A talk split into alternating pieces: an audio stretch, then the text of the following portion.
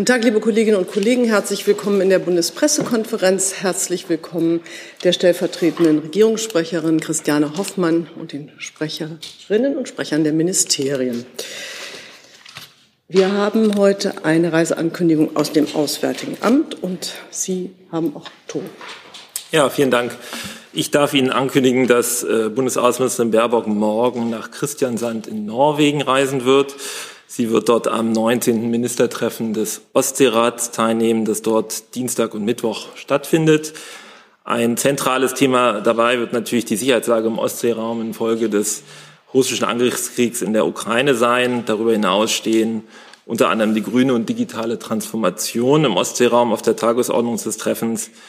Denn äh, die sicherheits- und energiepolitischen Umbrüche im Ostseeraum infolge des russischen Kriegs in der Ukraine kommen bei diesem Treffen eine besondere Bedeutung zu. Das Treffen findet unter norwegischem Vorsitz statt. Ab 1. Juli übernimmt ja dann Deutschland den Vorsitz des Ostseerats für ein Jahr. Daher dient dieses Treffen auch der Vorbereitung dieses deutschen Vorsitzes. Des Weiteren wird die Außenministerin am Mittwoch dann bilaterale Gespräche führen und gemeinsam mit ihrer norwegischen Amtskollegin Anniken Hütfeldt Wirtschaftsunternehmen besuchen, die im Energiesektor tätig sind. Zu den Presseelementen vielleicht noch abschließend. Es wird am Mittwoch, dann dem 25. Mai um ca. 11 Uhr eine Pressekonferenz der Vorsitztroika geben. Das ist die norwegische Außenministerin als amtierender Vorsitz, der litauische Außenminister Landsbergis als vorheriger Vorsitz und eben Außenministerin Baerbock. Die Pressekonferenz wird wie gewohnt auf den Social-Media-Kanälen des Auswärtigen Amtes gestreamt in englischer Sprache. Dann vielen Dank dafür soweit. Gibt es dazu Fragen? Das scheint mir nicht der Fall zu sein. Hier ist Hans, der informelle Alterspräsident hier. Aus Erfahrung geboren der Hinweis, es lohnt sich, Jung und Naiv zu unterstützen, per Überweisung oder PayPal.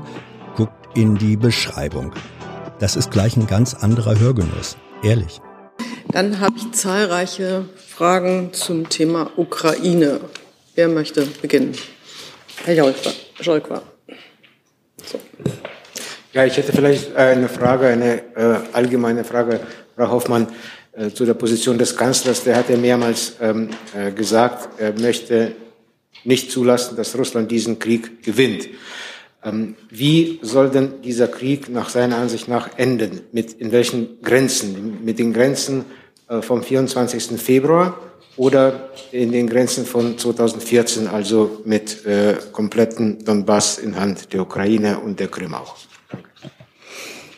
Ja, guten Tag zunächst mal und vielen Dank für die Frage. Auch dazu hat sich ja der Bundeskanzler schon mehrfach geäußert.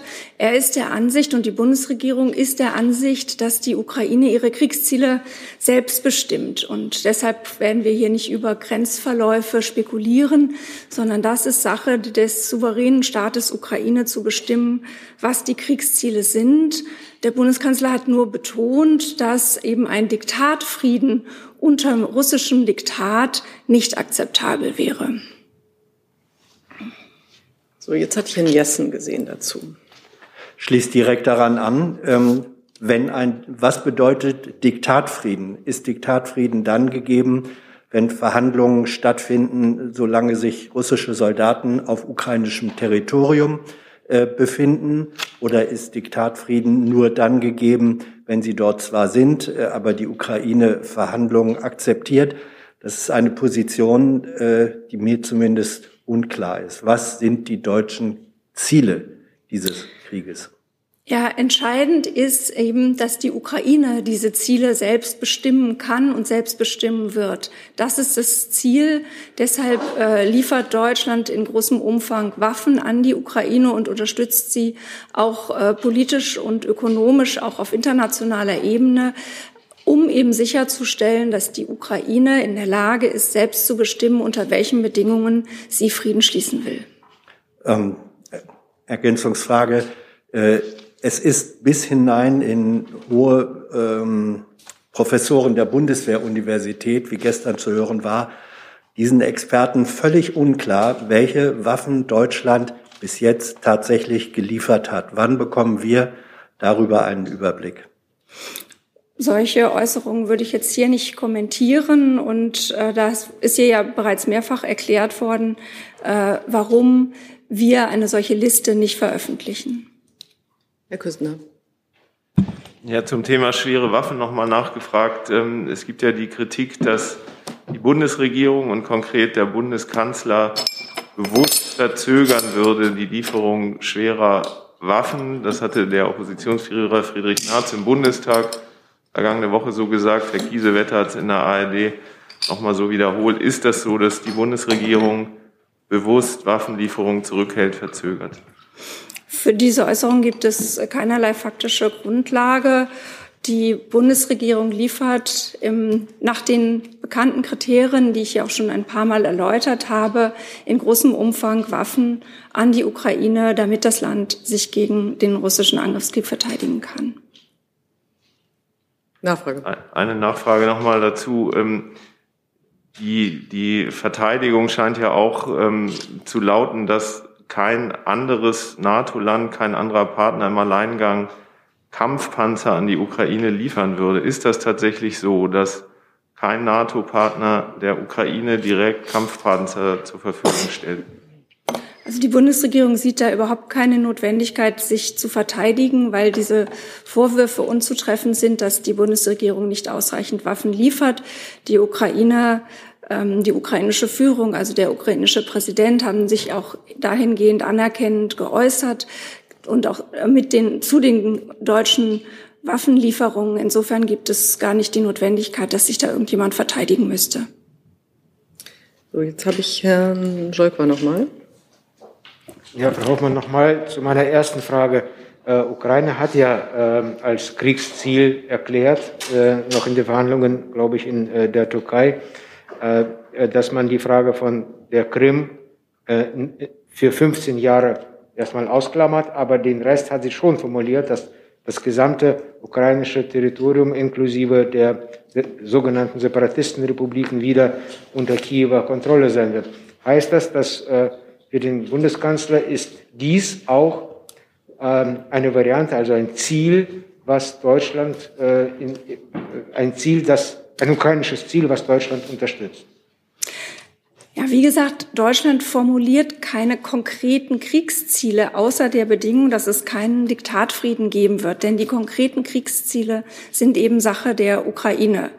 Die Bundesregierung hat auch zur Kenntnis genommen, dass der ukrainische Präsident gesagt hat, dass eine diplomatische Lösung gefunden werden sollte. Aber was die Kriegsziele anbetrifft, gibt es äh, keine deutschen Festlegungen. Das ist Sache des souveränen Staates Ukraine, der massiv angegriffen wurde. Herr Jessen. Ihr Satz war, äh, Deutschland liefert in großem Umfang schwere Waffen.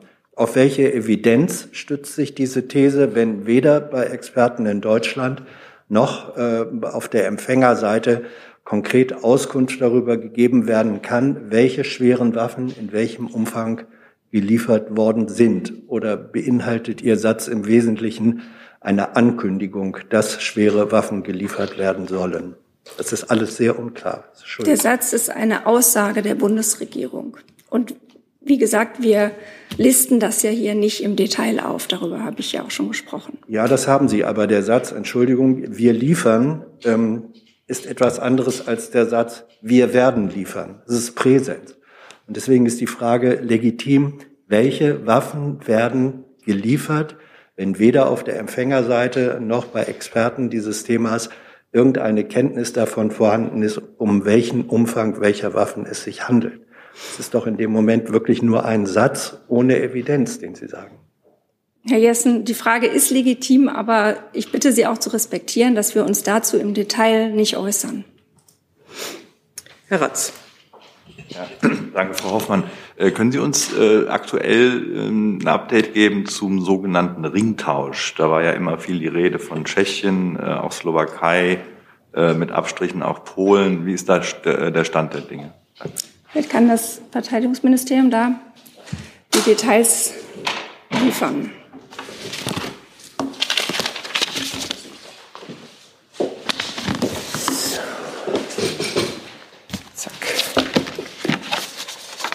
Sekunde, bin gleich bei Ihnen.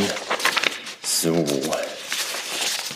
Also, zu Tschechien, da fangen wir mal damit an, weil da gibt es ja eine sehr positive Botschaft seit letzter Woche. Ähm, da wird Deutschland im Ringtauschverfahren mit der Tschechischen Republik Ihnen 15 Leopard 2 A4 Panzer zur Verfügung stellen, 14 als Kampfpanzer, ein Bergepanzer. Und das dient natürlich als Kompensation von Material, also schweren Waffen, welches Tschechien an die Ukraine geliefert hat. Im Lieferumfang werden auch Munition und Ersatzteile sein. Die Finanzierung dieses bei der Industrie befindlichen Gerätes erfolgt durch die Bundesrepublik Deutschland und die Bundeswehr wird die Ausbildung der tschechischen Soldatinnen und Soldaten übernehmen. Dann hatten Sie gefragt nach dem Stand mit Polen.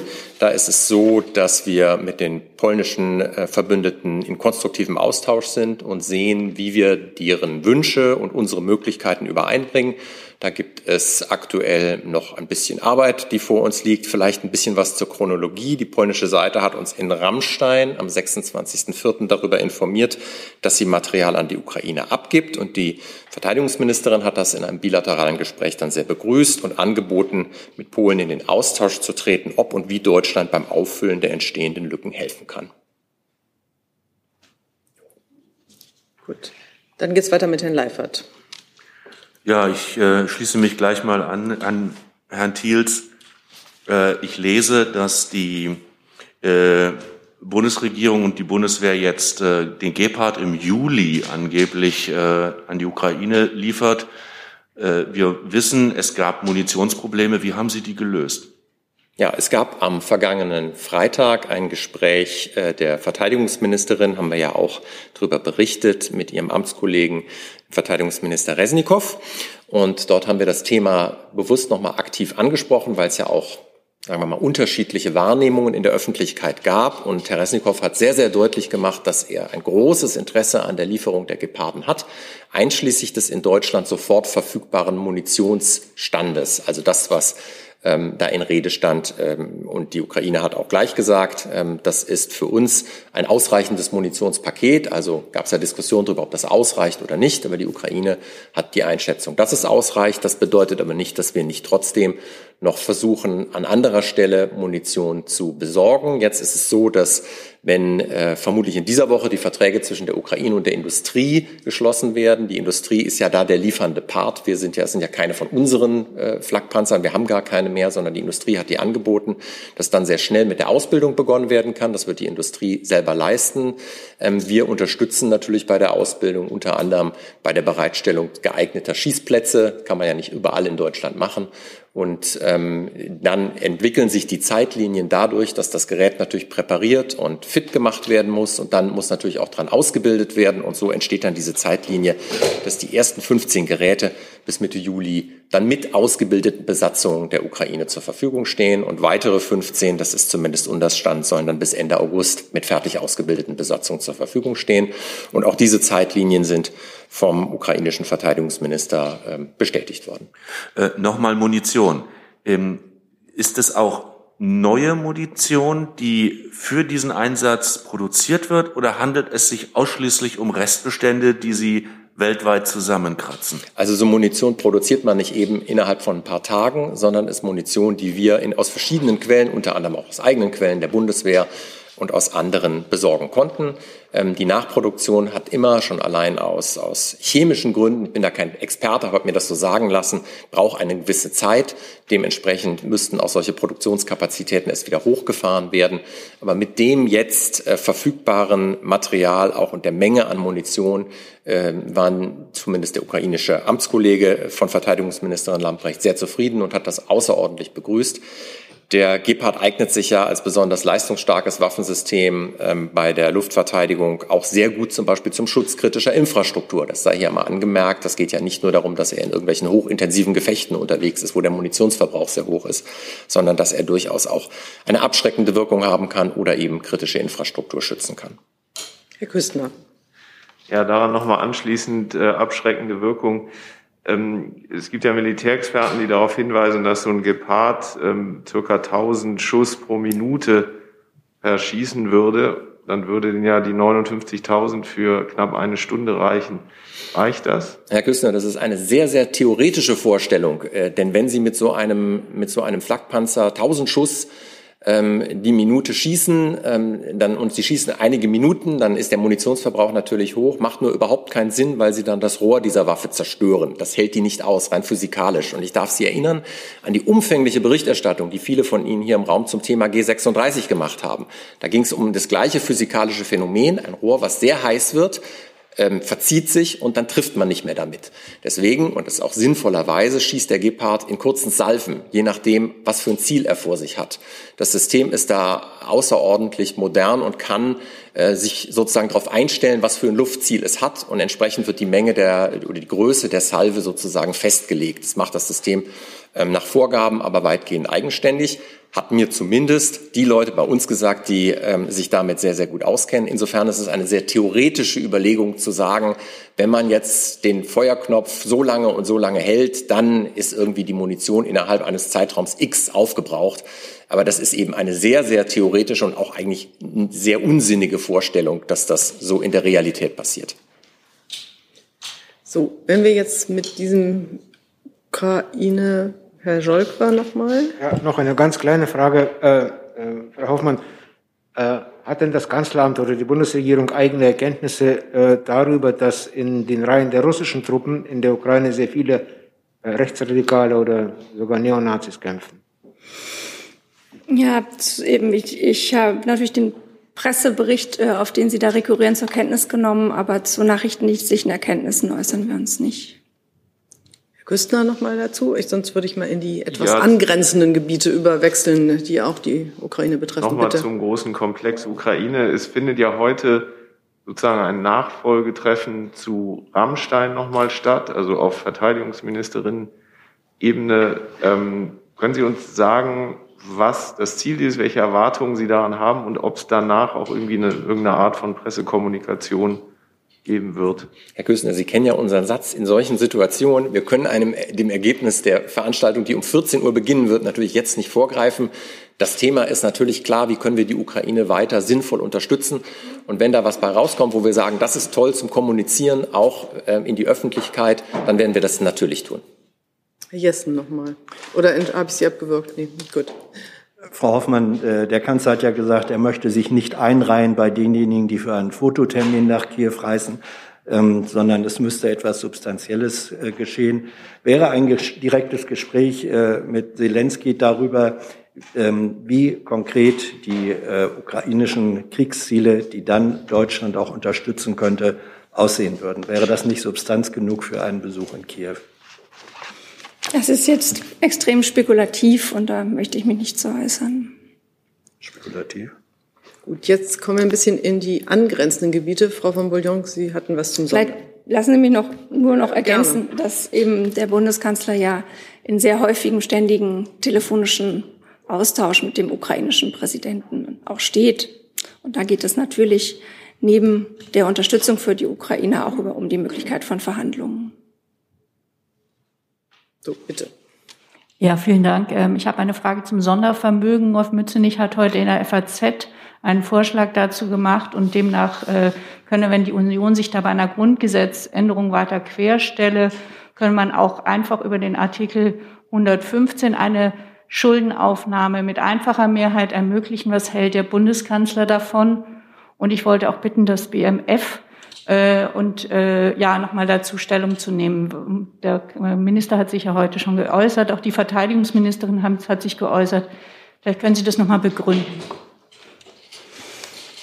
Ja, wenn ich anfangen soll, dann ähm, würde ich nochmal auf die Gesetzentwürfe der Bundesregierung verweisen. Danach soll ja das Sondervermögen durch eine Änderung des Grundgesetzes verfassungsrechtlich abgesichert werden. Und das ist äh, Grundlage der Gespräche. Dafür ist, äh, wie Sie auch wissen, eine Zweidrittelmehrheit im Bundestag erforderlich. Da laufen ja im Moment die Gespräche.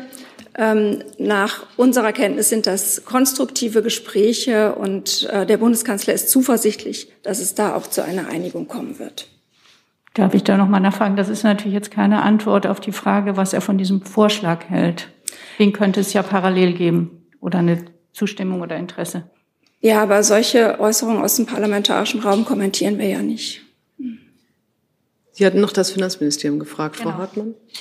Ja, vielen Dank. Ich kann, ich eben, ich kann noch mal, das, wie, ich, wie ich das im ersten Satz getan habe, darauf hinweisen, dass es ja einen Vorschlag gibt der Regierung, eine, die die Grundlage für diese Verhandlungen ist.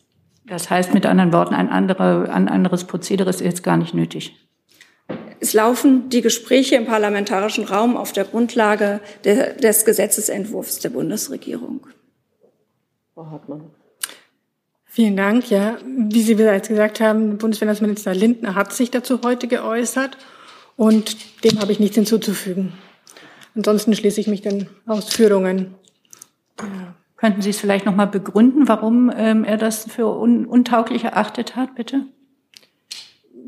Ich kann dem im Moment nichts hinzuzufügen. Die Worte des Ministers stehen für sich.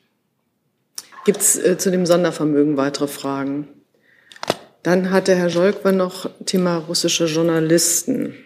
Ja, also wie ich heute lese, ähm, hat äh, die russische Botschaft in, in äh, Quatsch, die, die deutsche Botschaft in Russland bereits etwa 600 Arbeitsvisa für ähm, Russen ausgegeben, die für deutsche Firmen äh, gearbeitet haben. Meine Frage ist, wann äh, können auch russische oppositionelle Journalisten auf die sogenannten humanitären Visa nach Deutschland einreisen. Denn bei vielen von denen, die jetzt äh, schon außer Landes sind, in Georgien, Armenien, im Baltikum, läuft bald das 90-Tage-Visum ab. Und dann müssten die eigentlich wieder zurück, um ein neues zu beantragen. Wie ist der Stand der Dinge jetzt mit diesem Problem, Herr Wede? Das ist eine Frage an das BMI. Also zu Fragen des Visums ist natürlich das Auswärtige Amt ähm, für Sie der erste Ansprechpartner. Ähm, seitens des BMI kann ich sagen, dass dazu Gespräche laufen. Dazu haben wir uns ja in der Vergangenheit auch schon zu geäußert. Hier, ich möchte Ihnen noch ein Zitat der ähm, Bundesinnenministerin ähm, dazu ähm, äh, nennen. Sie hat gesagt, wir wollen russischen Journalistinnen und Journalisten, die verfolgt und bedroht werden, in Deutschland Schutz bieten. Und wir wollen ihnen die Möglichkeit geben, von Deutschland aus frei und unabhängig zu berichten. Deshalb arbeiten wir derzeit innerhalb der Bundesregierung sehr intensiv an tragfähigen Verfahren, um dies zu ermöglichen. Wir wollen die Einreise erleichtern und Verfahren beschleunigen. Selbstverständlich werden Personen, die wir aufnehmen, von den Sicherheitsbehörden überprüft. Das formuliert das Ziel. Ähm, vielleicht will das Auswärtige Amt noch zu dem Visa-Verfahren ähm, ergänzen. Ansonsten ähm, die Möglichkeit des Asylverfahrens haben wir hier schon oft angesprochen. Die gilt natürlich auch für russische Journalisten, Oppositionelle und so weiter. Ja, vielleicht. Ich würde mich vielleicht noch mit einer äh, Frage dazwischen drängeln von Philipp Oltermann von, vom Guardian, ähm, weil DPA offensichtlich berichtet, dass es Visaerleichterungen auch für russische Fachkräfte geben soll. Vielleicht können wir das dann in einem äh, in, in einem Schwung miteinander behandeln. Ähm, die Bundesregierung plant, plant demnach, die Visaverfahren für russische Fachkräfte zu erleichtern. Gleichzeitig warnt das Bundesamt für Verfassungsschutz vor einer erhöhten Gefahr von Wirtschaftsspionage. Gibt es denn in den beschleunigten Verfahren eine besondere Sicherheitskontrolle für russische Fachkräfte? fragt Philipp Oltermann. Also zu den Fachkräften müsste ich die Antwort nachreichen, aber vielleicht nochmal im Anschluss an, was der Kollege vom BMI gesagt hat, zu den Journalisten hatte ich hier ja auch schon mehrfach betont, dass wir natürlich äh, botschaftseitig ähm, den äh, gesetzlichen Spielraum, den wir haben, pragmatisch äh, nutzen und, und diese Gruppe von äh, von Menschen als besonders schutzwürdig äh, sehen und deshalb auch pragmatisch abhelfen wollen. Und vielleicht eine Ergänzung an das BMI. Es ist ja so, dass bei der, der, der Umwidmung von Aufenthaltstiteln äh, nach Reise, äh, nach Einreise ist, ist das natürlich die Aufgabe von Ausländerbehörden und, und nicht vom Bund. Aber ähm, vielleicht nur so viel, dass wir natürlich wissen, dass diese Ausländerbehörden auch die Möglichkeit haben, entsprechend bereits vorliegende äh, Aufenthaltsvisa umzuwinden. Und nach unserer Kenntnis wird das von einigen Auslandsbehörden auch sehr pragmatisch gehandhabt. Also zumindest was die äh, Kollegen, selbst Journalisten sagen, ist es wahnsinnig schwierig, besonders in Deutschland. Äh, Asylverfahren kommt nicht in Frage, weil während des Asylverfahrens dürfen sie gar nicht arbeiten und dürfen keinen kein, kein Wohnsitz wählen, wo sie, äh, wo die Redaktion sich befindet. Meine Frage nochmal. Wann kommt die Regelung mit den humanitären Wiesen, an der Sie ja im Moment arbeiten?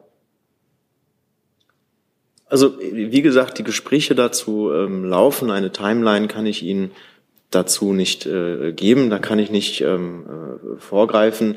Ich glaube, aus dem, was die Innenministerin selber dazu gesagt hat, ähm, ist ähm, klar geworden, ähm, welches Ziel wir haben, dass wir das Ziel also teilen. Ähm, und daran arbeiten wir zurzeit sehr intensiv. Ähm, wenn ich vielleicht noch ergänzen darf, weil eben auch ein Sicherheitshinweis ähm, des, des, Verfassungsschutzes mhm. erwähnt wurde, ähm, da fühle ich mich als BMI angesprochen, ähm, würde da sehr gerne darauf einfach verweisen, auch für Sie zur Information. Das bezieht sich auf einen Sicherheitshinweis äh, für die äh, Wirtschaft, äh, veröffentlicht vom Bundesverfassungsschutz am 17. Mai, also in der letzten Woche. Darin kommt ähm, der Verfassungsschutz zu dem Ergebnis, dass es eben, wenn es jetzt zunehmend ähm, russische ähm, ähm, Personen gibt, die in Deutschland neu ankommen, arbeiten, dass es dann die Gefahr von Anbahnungsversuchen ähm, gibt.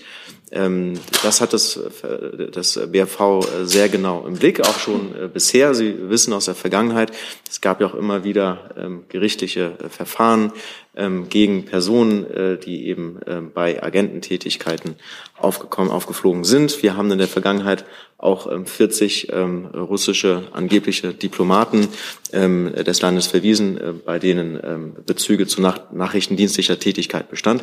Das ist also ein Thema, das wir sehr genau im Blick haben und zu näheren Details würde ich eben zu dieser Veröffentlichung verweisen. Ja, dann danke schön auch dafür. Ähm, die Kollegin hier vorne, ist das auch zur Ukraine? Nein, aber würden Sie mal den Platz wechseln an einem Mikrofon? Wenn Sie sich an ein Mikrofon setzen, weil das sich nicht verbiegen darf nach vorne. So, das wollte ich nur sagen. Ich hätte aber noch eine Frage zur Ukraine, die hier angekommen ist von der Kollegin Pugliese von der italienischen Nachrichtenagentur ANSA. Ähm, sie schreibt, dass die Ukraine und Moskau hat gerade angekündigt, dass den italienischen Friedensplan zu vertiefen. So verstehe ich das hier jedenfalls. Was hält der Bundeskanzler von dieser Initiative aus Rom? Von dieser speziellen Initiative ist mir jetzt nichts bekannt und ich hatte auch nicht die Gelegenheit, darüber mit dem Bundeskanzler zu sprechen. Grundsätzlich gilt natürlich das, was ich vorhin äh, gesagt habe über die Ukraine, die das entscheidet. Aber wenn es da eine Haltung geben wird, dann wird der Bundeskanzler sie mitteilen. So, und jetzt habe ich noch eine Frage, die geht zu Libyen und Südsyrien von dem Kollegen Hatam Ayash. Ähm, da geht es auch im weitesten Sinne um ähm, das Thema, was wir hier noch haben wegen der russischen Militärdivision. Ähm, er fragt da zur Lage, waren die Bemühungen der Bundesregierung, die Konfliktparteien in Libyen zur Wahlen in Libyen zu bewegen, vergebens. Der jordanische Monarch warnte kürzlich vor der wachsenden Aktivitäten des sogenannten Islamischen Staates in Syrien und der Expansion des Irans in Südsyrien, falls Russland seine Militärdivisionen dort zurückziehe. Teilt die Bundesregierung die Sorge des jordanischen Königs? Würde ich gerne den Kollegen vom Auswärtigen Amt also es waren ja zwei Ländersituationen angesprochen, einmal Syrien und einmal Libyen, vielleicht einmal zu Syrien. Ähm, die Situation ist natürlich weiter so dramatisch, wie sie ist, ähm, Gegenstand von Gesprächen und wir unterstützen da den, den Sondergesandten der Vereinten Nationen. Äh, entscheidend ist natürlich, dass das syrische Regime seine Blockadehaltung aufgibt und äh, es nun sozusagen die überfälligen Fortschritte in einem politischen Prozess äh, geben kann. Und vielleicht ähm, zu Libyen ähm, kann man auch nochmal sagen, dass äh, wir natürlich auch dort die Entwicklung sehr genau äh, verfolgen und uns ja auch gemeinsam mit unseren EU-Partnern positioniert da, haben dazu. Die Waffenruhe muss respektiert werden und ähm, deshalb fordern wir auch die handelnden Akteure äh, auf, sich auf eine politische Lösung zu besinnen. Das ist ja der einzig realistische Ausweg aus der Pattsituation in Libyen. Gibt es dazu noch Fragen? Zu dem nochmal Ukraine oder nein, ein ganz anderes Thema. Oh ja, bitte. Ja, dann doch dazu. Also. Ja, Bernd Bentin vom ZDF. Ähm, die Türkei hat ja militärische Angriffe gegen Kurden im Nordirak und in Syrien intensiviert. Äh, warum ist von der Außenministerin, Frage ans Auswärtige Amt, äh, zu diesem völkerrechtswidrigen Vorgehen der Türkei nichts zu hören? Und warum gibt es da keine Konsequenzen für den NATO-Partner Türkei? Also auch da haben wir uns ja hier schon äh, eingelassen. Die Bundesregierung betont ja regelmäßig die große Bedeutung, die sie dem Respekt für staatliche Souveränität beimisst. Insofern kann ich hier unsere Position nochmal wiederholen. Das gilt natürlich auch für die Lage im Nordirak. Sie ist regelmäßig Gegenstand von Gesprächen der Bundesregierung mit allen beteiligten Akteuren, einschließlich der türkischen und der irakischen Regierung. Und dabei betonen wir gegenüber der Türkei sowohl die Bedeutung des Respekts der Souveränität des Iraks, hier gilt es, Zurückhaltung zu üben, sowie das humanitäre Völkerrecht zu achten. Und uns liegen aber keine eigenen Erkenntnisse vor, die uns eine abschließende völkerrechtliche Bewertung der türkischen Militäroperation in Nordirak erlauben. Frau Dudin. Ähm, genau da möchte ich gerne anknüpfen. Sie erzählen uns seit Monaten, dass Sie keine eigenen Erkenntnisse dazu haben. Ist es nicht Ihre Aufgabe eigentlich, gerade wenn es deutliche Hinweise auf ähm, Gräueltaten gibt, wo internationales Handeln möglich wird, dass Sie in dem Moment sich auch um eigene Erkenntnisse kümmern müssten, um auch international dann vorgehen zu können? Ich, hab, ich kann leider dem, was ich eben gesagt habe, nichts hinzufügen. Ähm, wir haben keine eigenen Erkenntnisse zu den Vorgängen dort und äh, können deshalb keine abschließende Bewertung vornehmen. Herr Eckstein. Moment, pardon, pardon, ich bin hier. Bemühen Sie sich denn um eigene Erkenntnisse? Wie gesagt, dem, dem, dem was ich eben gesagt habe, dem habe ich nichts hinzuzufügen. Herr Leifert? Welche eigenen Erkenntnisse haben Sie aus der Ukraine? Gut, wir sind ja in der Ukraine seit, äh, das haben Sie ja zur Kenntnis genommen, die, der, mit der Reise der Außenministerin haben wir unsere Botschaft ja in einer Minimalpräsenz wieder, äh, wieder eröffnet. Insofern ist das natürlich eine Aufgabe auch einer Botschaft, äh, da mit, äh, vor Ort mit, mit Akteuren zu sprechen. Gut, das sind, das sind Gespräche auf diplomatischer Ebene. Ähm, haben Sie aus der Ukraine geheimdienstliche Erkenntnisse, ohne dass ich die jetzt im Einzelnen hören möchte, aber nur das, ob Sie sie haben? Sie wissen ja, dass wir uns zu geheimdienstlichen äh, Erkenntnissen nicht einlassen werden. Gibt es andere Quellen außer diplomatischen Gesprächen? Na gut, in die, in die Bewertung der Situation, äh, das gilt ja für alle Situationen weltweit, fließen natürlich auch immer öffentliche Berichte und öffentliche äh, Erkenntnisse von zum Beispiel Zivilgesellschaft äh, ein. Herr, Herr Leifert, wir haben hier die Regel eine Frage, eine Nachfrage. Ich setze Sie gerne wieder auf die Liste. Frau Dudin hat das Wort. Meines Wissens gibt es ja eine deutsche Botschaft im Irak. Warum hat diese Botschaft keine eigenen Erkenntnisse? Ich kann wirklich nur noch einmal sagen, dass ich dem, dass ich dem, was ich zu, zu dem äh, zu den Berichten über die türkischen äh, dem türkischen Vorgehen im Nordirak äh, gesagt habe, nichts hinzuzufügen habe. Herr Leifert. Wie definieren Sie eigene Erkenntnisse? Also ohne jetzt in semantische äh, Diskussionen einzusteigen, uns liegen halt keine äh, eigenen Informationen vor, die uns eine Bewertung der Situation dort äh, erlauben. Und wenn die Ministerin Gespräche vor Ort führt und erzählt bekommt, wie die Lage ist, werden diese Informationen dann zu eigenen Erkenntnissen? Jetzt war die Ministerin ja kürzlich nicht im Nordirak, insofern äh, äh, erübrigt sich ja die, die Frage in dem Kontext. Herr Eckstein. Bezweifeln Sie denn, dass es Angriffe seitens der Türkei im Nordirak und in Syrien gibt? Ich, ich, ich werde mich nicht zu Spekulationen einlassen. Äh, das heißt aber, für Sie sind es keine gesicherten Erkenntnisse. Sie wissen es nicht, ob wir, es da Angriffe gibt. Wir kennen natürlich die Berichte, aber ich bin ja danach äh, gefragt worden, ob wir eine völkerrechtliche Bewertung dieser Berichte äh, vornehmen und die nehme ich hier nicht vor. Herr Leifert nochmal? Gut. Sonst noch jemand? Herr Jordans? Hm. Jetzt. Ähm, ist Ihnen denn eine völkerrechtliche Bewertung ohne eigene Erkenntnisse nicht möglich oder ähm, kommt irgendwann der Punkt, an dem Sie sagen, wir haben zwar keine eigenen Erkenntnisse, aber aus äh, den Berichten beziehungsweise den Erkenntnissen von Partnern, Alliierten und so weiter und so fort können wir eine eigene völkerrechtliche Bewertung abgeben? Also nochmal das Spekulation für die Zukunft. Ich habe dem, dem ich zu diesem, ich zu diesem Komplex gesagt habe, nichts hinzuzufügen. Ich glaube, wir können das Thema verlassen. Ich habe noch eine Frage von Thomas Nils ähm, an die Regierungssprecherin zum Fall Assange. Ähm, der zieht auch eine Schleife über die Ukraine.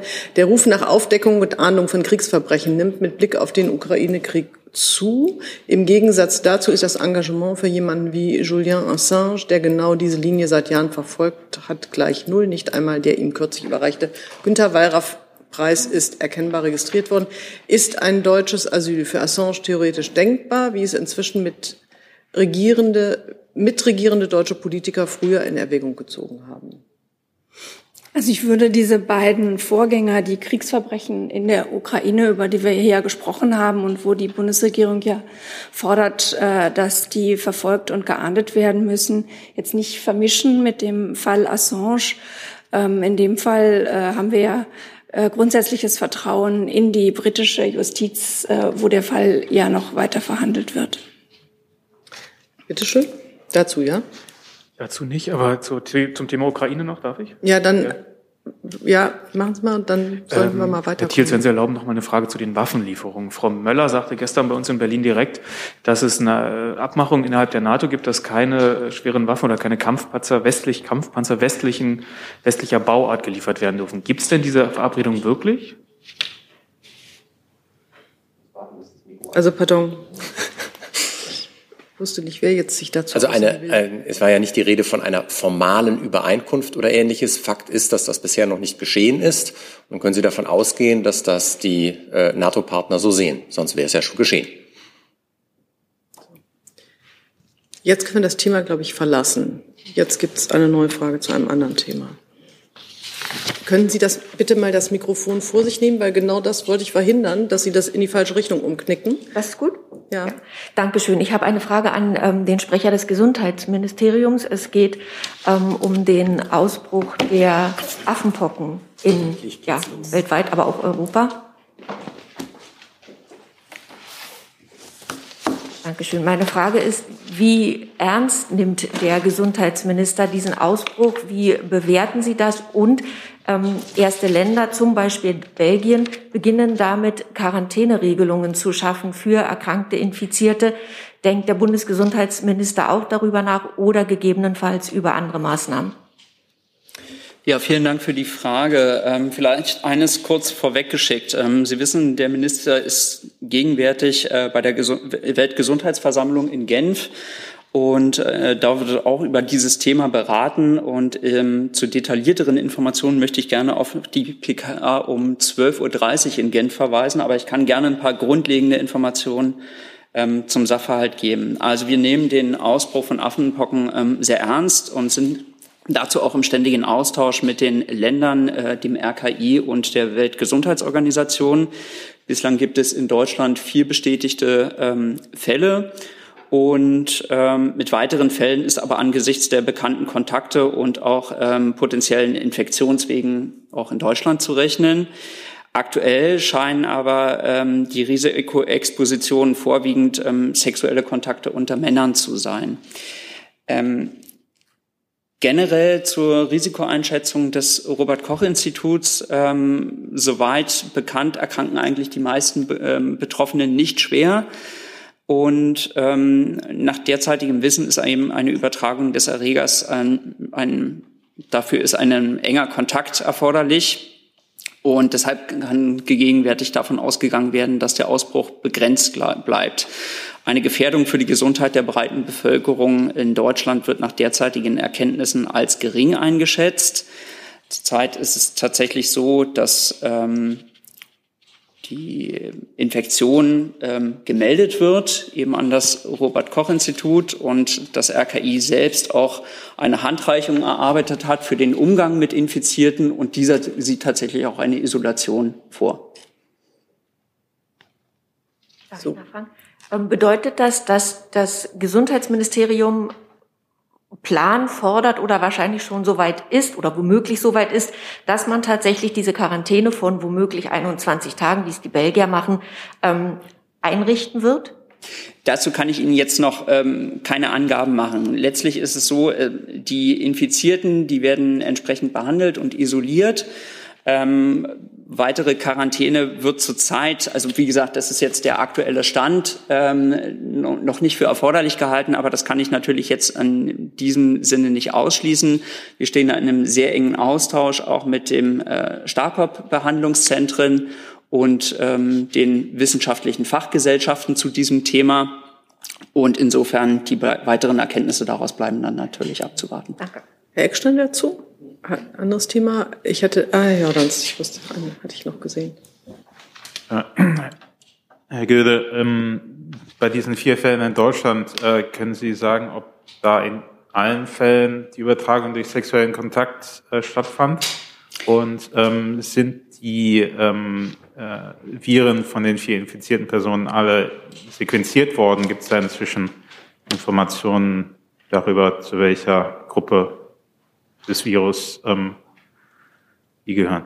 Ja, Herr Jordans, ähm, Grundsätzlich ist es ja so, das wissen Sie, zu den einzelnen Fällen geben die jeweiligen ähm, beteiligten Landesbehörden Aufschluss. Von daher würde ich Sie bitten, sich an diese zu wenden. Nach unseren Erkenntnissen handelt es sich bei allen vier Fällen um die sogenannte westafrikanische Variante, die ähm, in Verdacht steht, eher leichtere ähm, Erkrankungen hervorzurufen. Gibt es weitere Fragen dazu? Das scheint mir nicht der Fall zu sein. Dann habe ich eine Frage von Herrn Neuroth, die geht an das äh, Bauministerium, das heute nicht anwesend ist. Das rufe ich Ihnen erstmal so zu.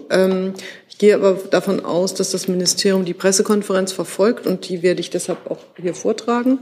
Ähm, Herr Neuroth fragt, äh, also Herr Neuroth, ARD Hauptstadtstudio fragt, laut Statistischem Bundesamt ist der Bauboom unterbrochen. Im vergangenen Jahr sind zum ersten Mal seit 2011 weniger neue Wohnungen entstanden, nur knapp 300.000. Wie passt dieses Ziel mit der, äh, das mit dem Ziel der Bundesregierung zusammen, pro Jahr 400.000 neue Wohnungen zu schaffen? Was muss nun geschehen? Das gebe ich mal sozusagen dem Ministerium mit auf dem Weg. Jetzt gibt es weitere Fragen. Herr Scholker? Und das ähm, wieder Gesundheitsministerium, aber nicht die Affenpocken. Eine andere Frage. Ja, ich habe hier auch noch andere Fragen, aber dann sind Sie jetzt mal dran. Vielleicht bin ich nicht auf dem Laufenden, Herr Gülde. Äh, es wurde ja erstmal verlängert, diese 3G-Regel für die Einreise nach Deutschland aus Drittstaaten. Wird sie jetzt im Juni abgeschafft oder wird sie weiter verlängert? Oder ist sie schon abgeschafft?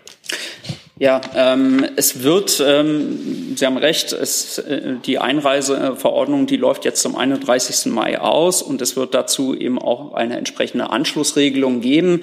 Zu Details dazu kann ich mich jetzt hier noch nicht einlassen, aber das befindet sich zurzeit in der internen Abstimmung. Gibt es dazu weitere Fragen? Das ist auch nicht der Fall. Dann hat Herr Eckstein eine Frage. Entlastungspaket. Einmal ans BPA, aber auch ans BMAS. bräuchte auch gleich nochmal das Wirtschaftsministerium. Ah, das ist schon wieder da. Sehr gut. Vielleicht zunächst die Frage an die Bundesregierung. Wird an einem Entlastungspaket 3 gearbeitet? Wir sind ja jetzt zunächst einmal dabei, das Entlastungspaket 2, das vereinbart ist, umzusetzen. Und äh, das ist das, äh, woran wir zurzeit sind das soll jetzt noch nicht mal eine Nachfrage sein, aber das interpretiere ich als Nein. Dann hätte ich eine Frage ans BMAS. Auch äh, Minister Heil hatte ja zuletzt noch mal angekündigt, dass man über weitere Entlastungen nachdenkt. Am Wochenende gab es dazu jetzt viele Forderungen, Stichwort beispielsweise 300 Euro Energiepreis, äh, Energiepauschale auch für Studierende und Rentnerinnen und Rentner. Arbeitet Ihr Haus denn aktuell äh, an solchen Entlastungen und falls ja, wie ist da der Zeitplan? Ja, Herr Eckstein, haben Sie vielen Dank für die Frage. Vielleicht ganz grundsätzlich ist der Bundesregierung bewusst, dass natürlich die aktuelle Preisdynamik eine starke Belastung ist und es gilt, die abzufedern. Umso erfreulicher ist es, dass jetzt zunächst einmal das Entlastungspaket auf den Weg gebracht wurde. Es hat ja umfassende Entlastungen für unterschiedliche Bürgerinnen und Bürger im Blick und Sie sind, liegen richtig. Der Minister war gestern ja bei Bericht aus Berlin und ich will ihn hier zitieren. Er hat gesagt, ich will, dass wir zusätzlich eine Antwort finden, wenn die Preise dauerhaft hoch bleiben und er hat weiter gesagt, dass wir dann eben mittlere und untere Einkommen, Rentnerinnen und Rentner, Studierende, Azubis, Familien, aber auch Grundsicherungsfänger im Blick nehmen müssen, um dort eben auch langfristig ähm, die Maßnahmen zu finden, die die Härten abfedern. Die genaue Ausgestaltung bleibt aber noch abzuwarten der Vorschläge. Aber das heißt, Sie arbeiten da jetzt gerade konkret dran oder ist das abstrakt? Die Aussagen des Ministers stehen da für sich selbst. Die konkrete Ausgestaltung der Vorschläge, die er gestern angesprochen hat, bleibt abzuwarten. Gibt es weitere Fragen dazu? Sie sind durch damit. Ich würde da nochmal nachfragen. Ja, äh, ist ja ist jetzt ein Sonderfall. Jetzt dann fragen Sie nochmal nach. Dann noch hätte ich gerne noch vielleicht die Frage ans Finanzministerium. Okay, dann müssen wir mal. Auch dazu nur.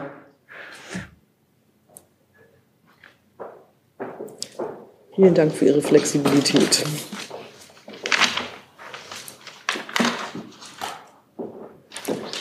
Danke für die Möglichkeit. Frau Hartmann, gibt es denn da zwischen dem BMAS und dem BMF schon Gespräche, weil ähm, weitere Entlastungen würden ja auch Geld kosten? Ähm, vielen Dank für die Frage. Ähm, dazu sind mir derzeit keine Gespräche bekannt, aber wir sind natürlich regelmäßig im Austausch und beobachten ähm, die Auswirkungen des Entlastungspakets, um gegebenenfalls nachzusteuern, wenn erforderlich. Ist es denn erforderlich? Wir, es ist, ich habe den Ausführungen jetzt nichts hinzuzufügen. Okay. Äh, es ist ja gerade erst verabschiedet. Gut, gibt es weitere Fragen dazu? Das scheint mir nicht der Fall. Dann habe ich eine Frage von Herrn Carsten Wiedemann von Energate und, äh, Energate und von Igor Steinlift von der neuen Berliner Redaktionsgemeinschaft an das Wirtschaftsministerium. Da geht es um Gasleitungen. Ähm, die decken sich ziemlich. Ähm, Berichten zufolge hat Staatssekretär Greich einen Vertreter von Stadtwerken aufgefordert, mit der Planung für den Rückbau des Gasnetzes zu beginnen, schreibt der Kollege Steine. Trifft das zu und ist das eine offizielle Position Ihres Hauses? Könnte das Gasnetz in Zukunft nicht auch Wasserstoff transportieren. Frage. Und Herr Wiedemann ähm, schreibt, also zitiert dasselbe und sagt, aus den Fraktionen von FDP und SPD kommt Kritik an dieser Haltung. Was ist die Position der Bundesregierung zur Zukunft der Gasnetze? Ich habe diese Berichterstattung auch ähm, zur Kenntnis genommen. Hierzu würden wir noch etwas nachreichen. Die Bundesregierung ich, nee, ich ist, dir nichts ist dann die, die gut. Ähm, das geht aber jetzt nicht schnell wahrscheinlich mit dem Nachreichen. Nein, das äh, kommt dann schriftlich. Okay, wunderbar. Dann danke ich dafür. Gibt Herr Jessen hat den hatte ich genau. Doch ja, ist das BMZ anwesend? Das BMZ ist anwesend, ja.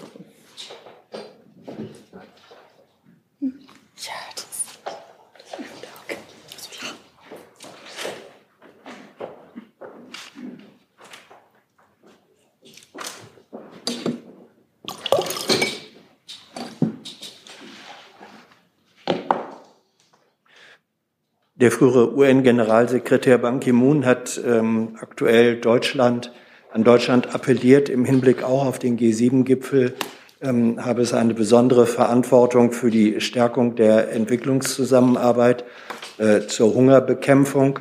Ähm, Ban Ki-moon weist darauf hin, dass äh, der globale, globale Bedarf an Nahrungsmitteln bis 2050 um 50 Prozent steigen wird, die Produktion im gleichen Zeitraum weltweit um 30 Prozent sinken wird. Wie nimmt Deutschland sowohl national als auch im Rahmen der G7 diese besondere Verantwortung wahr? Ja, vielen Dank für die Frage. Ähm, ja, ähm, es droht, wie wir schon häufig gehört haben, jetzt eine sehr, sehr schwere Hungersnot. Ähm, und deswegen. Ist da ein Mikro an? Entschuldigung, äh, man versteht Sie nicht. Jetzt. Okay. Danke. Sorry. Ja, ja nochmal vielen Dank für die Frage.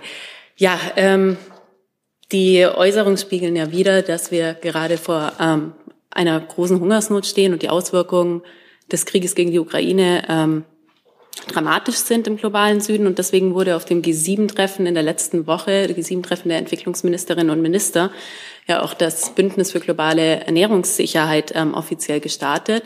Das ist eben eine unserer Antworten darauf, wie wir jetzt eben gemeinsam unser Engagement bündeln wollen, um international zu einem gut koordinierten Handeln zu kommen um eben diese Auswirkungen auf den globalen Süden ähm, entgegenzutreten.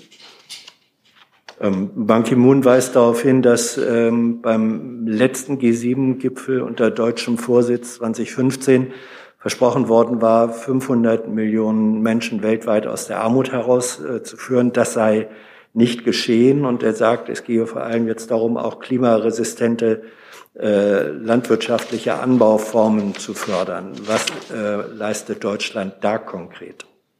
Ja, da leistet Deutschland sehr viel konkret. Also das ist auch Teil ähm, dieses Bündnisses, dass es jetzt eben nicht nur darum geht, auf kurzfristige Maßnahmen sich zu konzentrieren, sondern auch auf mittel- und langfristige Maßnahmen, weil eben, wie Sie erwähnt haben, ähm, es ist auch schon davor ähm, war die Ernährungssicherheit, die Zahl der Hungernden ging wieder hoch. Ähm, Klimawandel, die Pandemie, alles macht sich ähm, bemerkbar. Und als Entwicklungsministerium unterstützen wir Entwicklungsländer ähm, dabei unabhängig zu werden und eben ähm, selbst Lebensmittel nachhaltig und klimaresilient ähm, zu produzieren.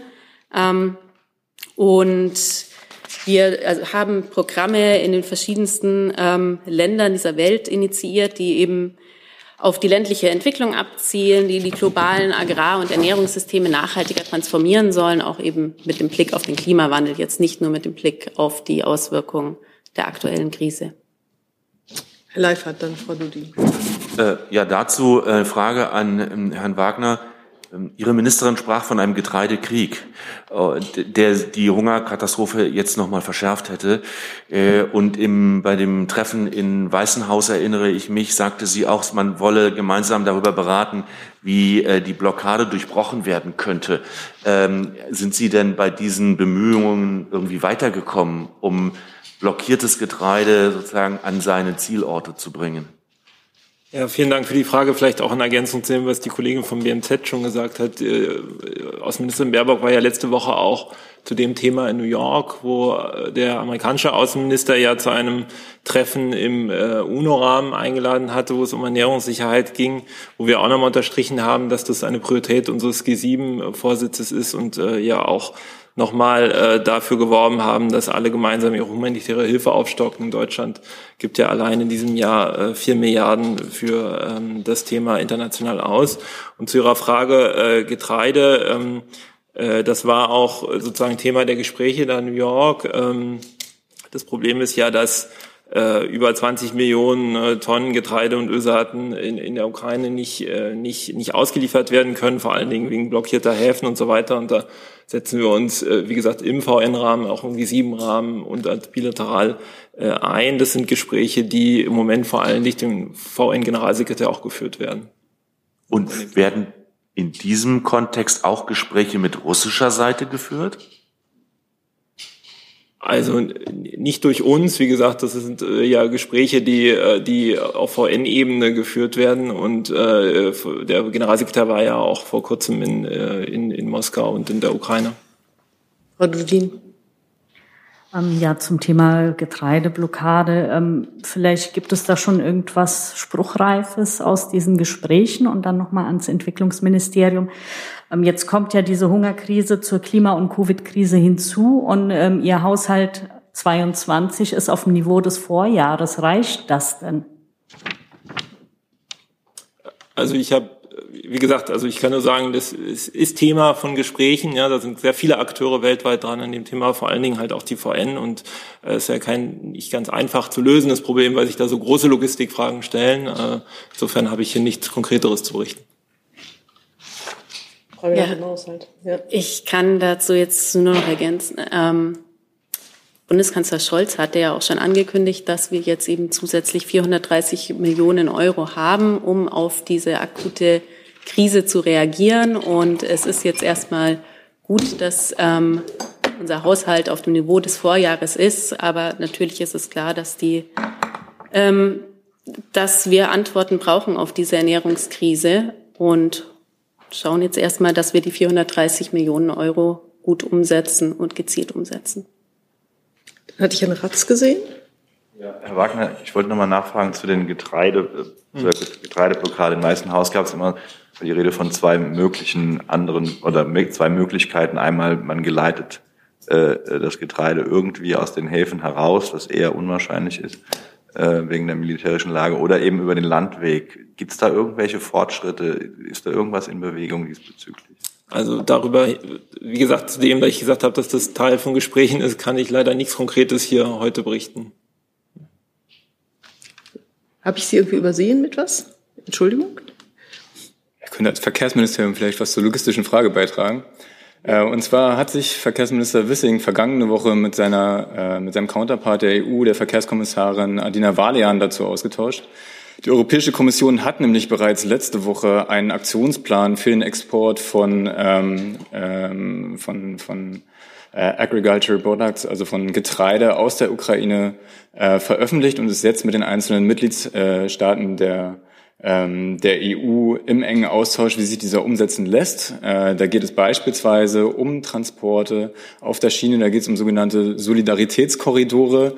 Äh, wir haben danach im Anschluss eine gemeinsame Pressekonferenz mit der Kommissarin, aber auch äh, der Deutschen Bahn gemacht, weil eben die Deutsche Bahn äh, mit der DB Cargo bereits unterwegs ist und erste Züge äh, hier hat, um eben die dann im Sinne dieses EU-Plans zu größeren Korridoren ausgebaut werden sollen, äh, um dann eben große Mengen von Getreide an die Adria als auch an die Nordseehäfen zu verbringen und von dort aus dann eben dorthin, wo sie am ehesten in der Welt gebraucht werden. Gibt es dazu noch Fragen? Herrn Jordans habe ich sowieso noch mal auf der Liste. Na, jetzt muss ich mal gucken. Treffer. Ja, das schließt sich daran an. Ähm, es gab ja auch die Möglichkeit, oder es wurde besprochen, die Möglichkeit, irgendwie äh, ukrainisches Getreide an die baltischen Häfen zu schaffen. Dafür müsste man ja durch Belarus durch. Jetzt weiß ich nicht, ob das in der Pressekonferenz letzte Woche angesprochen wurde. Können Sie denn sagen, ob da Gespräche zwischen der Bundesregierung und Belarus oder der Kommission und Belarus stattfinden? Eines kann ich nicht. Was ich aber sagen kann, ist, dass es für diese großen Mengen von Getreide ganz entscheidend ist, dass es nicht nur einen Korridor dafür gibt, sondern dass es auch die entsprechenden Umschlaganlagen gibt. So, und das sind im Prinzip jetzt die, die Details, die praktischen Details, die aktuell in Erklärung sind. Wo schaffen Sie es?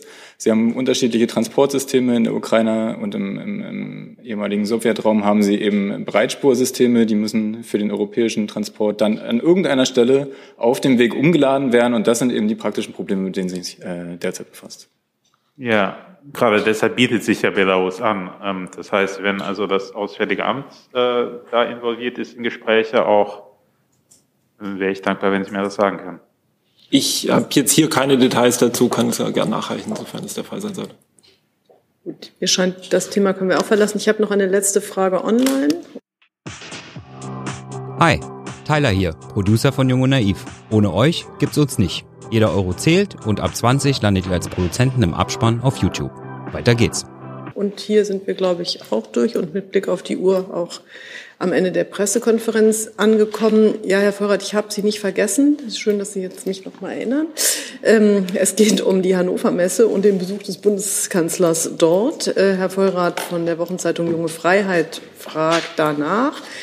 Und zwar laut Medienberichten hat das Kanzleramt der Messe AG mitgeteilt, dass Bundeskanzler Scholz bei seinem Rundgang nicht von den niedersächsischen CDU-Landesministern Hilbers und Altusmann, also Finanzen und Wirtschaft, begleitet werden will. Welche negativen Auswirkungen hätte es, wenn sich der Kanzler mit den beiden genannten zeigen würde? Ja, so Presseberichte würde ich mich jetzt nicht dazu äußern wollen und auch nicht über mögliche Folgen von etwas spekulieren, was ich nicht kommentiere. Aber Sie können sagen, ob es stimmt. Es, diesen Pressebericht möchte ich nicht kommentieren. Gut, gibt es dazu noch Fragen, Herr Jessen? Ist es so, dass äh, bei solchen Messerundgängen, die ja mehr sind als Fototermine, ähm, der Bundeskanzler entscheidet, äh, mit wem er begleitet wird, ganz grundsätzlich, oder entscheidet das die Gastgeberseite? Da bin ich im Moment überfragt. Das könnte ich noch mal nachprüfen. Das wäre nett. Dankeschön. Gut. Dann mit einem Blick auf die Uhr danke ich allen herzlich für Ihr Kommen und schließe die Pressekonferenz.